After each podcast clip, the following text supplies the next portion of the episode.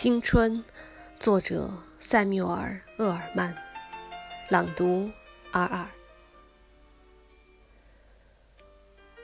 青春易逝，不是年纪的叠加，而是一种精神的永恒。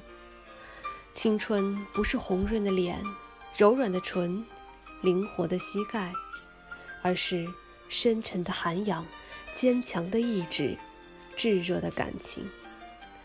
青春是生命的深泉在涌流，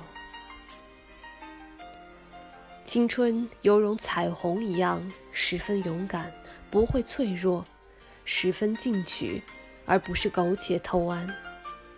六十岁的老者比二十岁的年轻人往往更有这种气质。虽然年纪大了，但并不是衰老，只是没有了理想，才是真的衰老。岁月流逝，肌肤已经布满皱纹，而热忱失去了，灵魂就会枯萎。烦恼、恐惧会使人没有自信，并且会让人心灵扭曲，再没有勇气。不管是六十岁还是十六岁，每个人都应该保持童心，去找寻生命中的奇迹。你我的心中都将会有一座天线。